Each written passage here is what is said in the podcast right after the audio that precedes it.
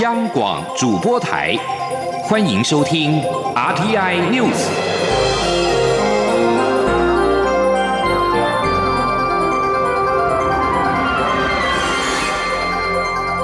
听众朋友您好，欢迎收听这节央广主播台提供给您的 RT News，我是张顺祥。针对中国全国政协主席汪洋日前会见近百家两岸媒体机构代表，并呼吁他们继续为推进和平统一贡献力量，宣传一国两制。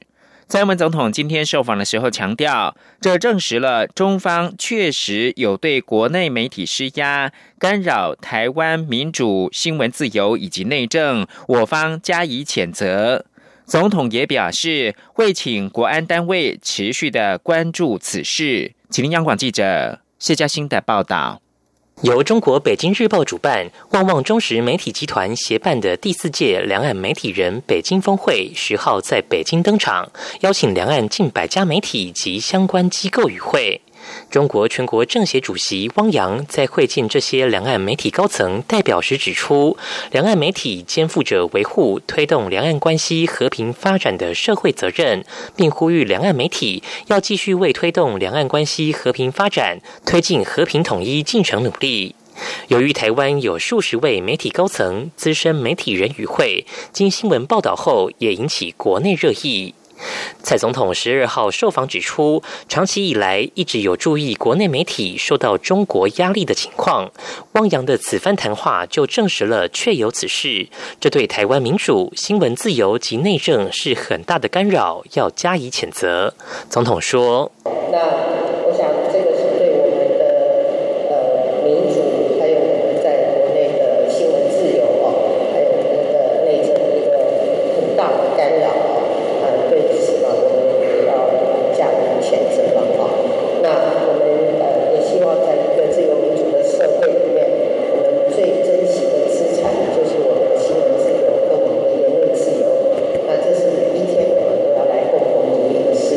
总统表示，要记得中国是持续在打压台湾的媒体，给媒体压力，我们要一起加油。同时，总统也请国安单位持续关注此事，要有所掌握。中央广播电台记者谢嘉欣采访报道。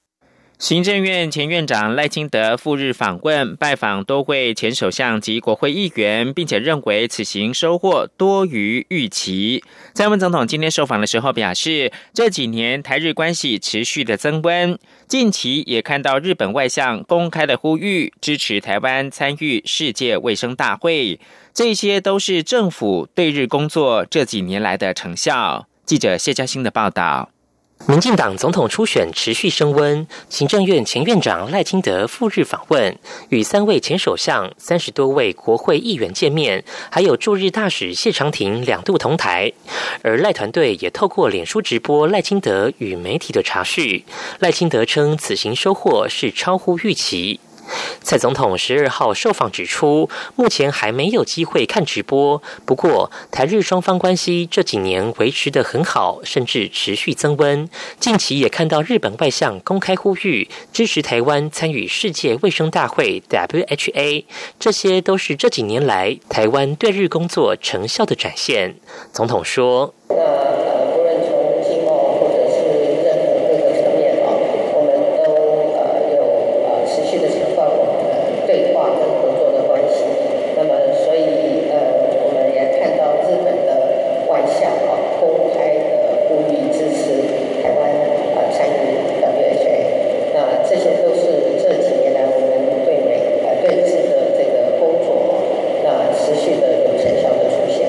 至于媒体询问，有民调显示蔡总统与赖清德支持度拉近在百分之三以内，这当中包含了手机民调。蔡总统回应：自从去年九合一大选后做完检讨、内阁改组，现在执政团队的节奏掌握得很好，处理问题的速度也很明快，使得整体执政满意度、民众对执政团队的印象持续提升当中。这当然也会反映在民调上。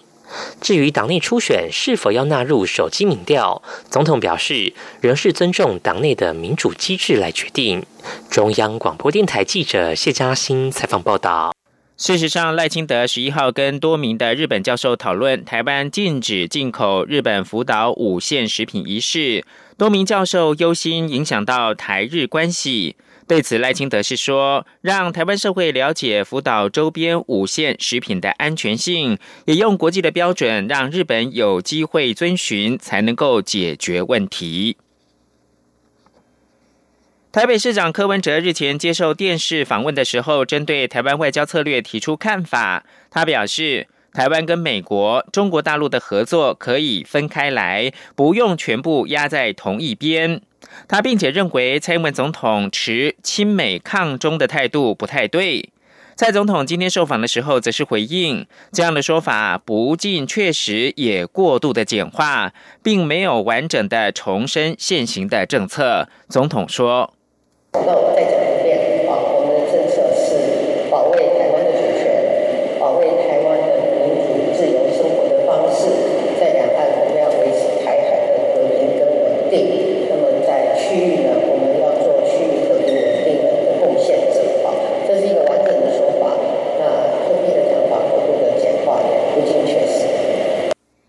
继续把新闻焦点关注到长荣罢工投票，明天启动。党政人士说，行政院长苏贞昌指示由副院长陈其迈成立专案小组了解情势，并且首度商请华航研拟应变计划。若长荣发动罢工，必要的时候协助载客，以维护消费者的权益。党政人士表示，苏贞昌针对长荣罢工投票，已经做出了三点的指示。第一个是请相关部会协助，让劳资尽量协商出双方都能够接受的结果。第二个是维护消费者权益，是政府的当务之急。第三，同时也要保障劳工的合法罢工权。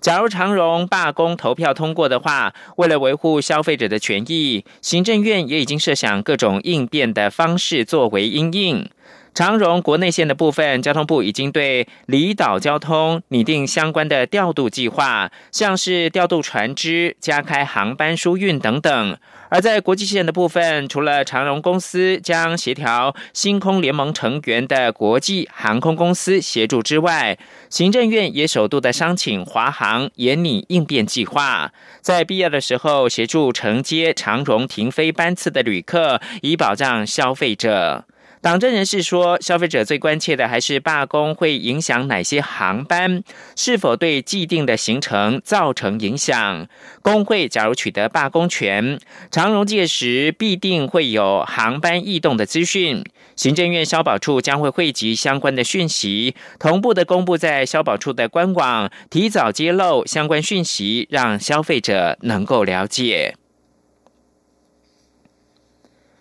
自金区设立与否，蓝绿持续交锋。前总统马英九日前批评民进党反对是完全没有尝试。不过，蔡英文总统今天受访的时候回应，自金区已经不符合台湾现在的需求。台湾现在要的是强化整体的竞争，让台湾产业进入到另外一个阶段，而不是停留在加工出口。记者谢嘉欣的报道。高雄市长韩国瑜提出设立自由经济贸易特区以来，引起政坛正反双方攻防不断。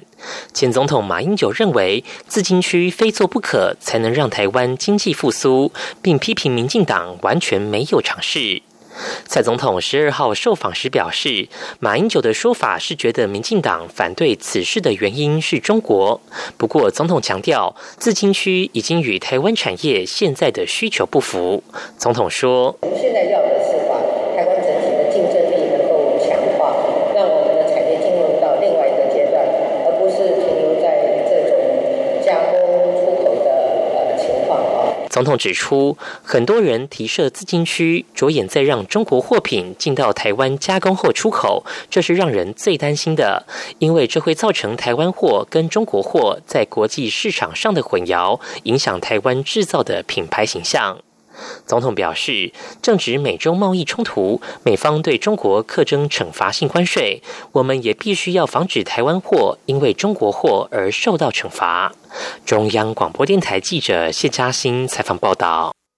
根据台湾电力公司的统计，去年也就是二零一八年，全台湾一共使用的二千一百九十一亿度的电，其中六度当中，以高雄市用电量最高，其次是台中市、桃园市、台南市、新北市以及台北市。但假如是以成长幅度来看的话，台中市成长了百分之五点一九，居冠。中央大学管理讲座教授梁启元表示。观察整体用电排行，高雄、台中、桃园排名前三，主要受到产业结构以及制造业比重影响。像是高雄以工业以及石化产业为主，南子工业区、林园石化园区都坐落在这个地方，需要大量用电的产业，也影响到高雄用电较其他地区高。进一步观察六都当中的工业用电量，高雄市的工业用电量排行第一，桃园居次，台中市第三。一般营业跟家庭用电的部分呢，是以新北市的用电最高，其次是台中市跟台北市是排名第三。国际间的焦点是，美国总统川普十一号警告中国，现在就应该跟美国达成贸易协议，否则呢，到我第二个任期的时候才达成协议，对中国来说会更惨。美国跟中国现在贸易战当中，双方互相课征高关税，各界担心争端将会伤害到全球的经济发展。美国跟中国在十一号结束在华盛顿的两天会谈，但是没有能够达成协议。中国谈判代表副总理刘鹤表示，双方将在北京再度会谈，但是日期还没有决定。不过，他也警告，在重要的原则上面，中国不会让步。川普十一号在推特上说，如果到我第二个任期再来谈判的话。协议对他们来说将会更糟。他们现在就采取行动是比较聪明的做法。川普指控北京要求对贸易谈判中已经做出的承诺重新协商，因而下令呢从十号开始苛征惩罚性关税。中国价值两千亿美元的输美产品关税从原本的百分之十调高到百分之二十五。而根据美国贸易代表，也就是莱特海则表示，川普也下令严厉对中国其余三千亿美元的产品课征关税。选举的新闻：英国将在五月二十三号举行欧洲议会的议员选举。根据今天公布的最新民意调查，新成立的脱欧党在即将举行的欧洲议会选举当中，支持度领先其他政党达到二位数。脱欧党主张英国应该完全的切断跟欧洲联盟的关系。脱欧党支持度达到百分之三十四，比主要的反对党工党高出十三个百分点。预料脱欧党将在欧洲议会选举的得票率高出两个主要政党的加总。根据调查，工党的支持率是百分之二十一，下降了七个百分点；而反对英国脱欧的自由民主党支持度是百分之十二，上升五个百分点，排名第三。此外，英国在野的工党首席财政发言人麦唐纳说。执政党保守党掀起的逼宫大战，要求首相梅伊下台，恐怕会使得保守党跟工党的谈判触礁，没有办法就脱欧方案达成妥协。南非国会的选举结果揭晓了，执政的非洲民族议会 ANC 胜出，赢得了。后种族隔离时代连续第六个执政任期，得票率是百分之五十七点五，在众议院国民议会四百席拿下过半二百三十席，席次减少了十九席。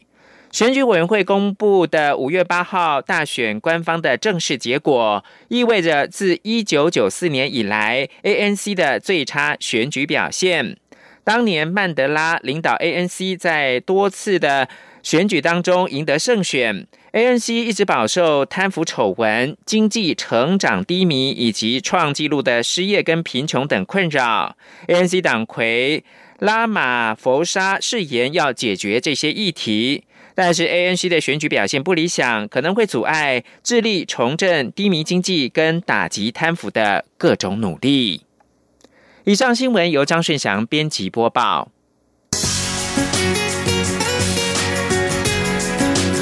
是中央广播电台台湾之音。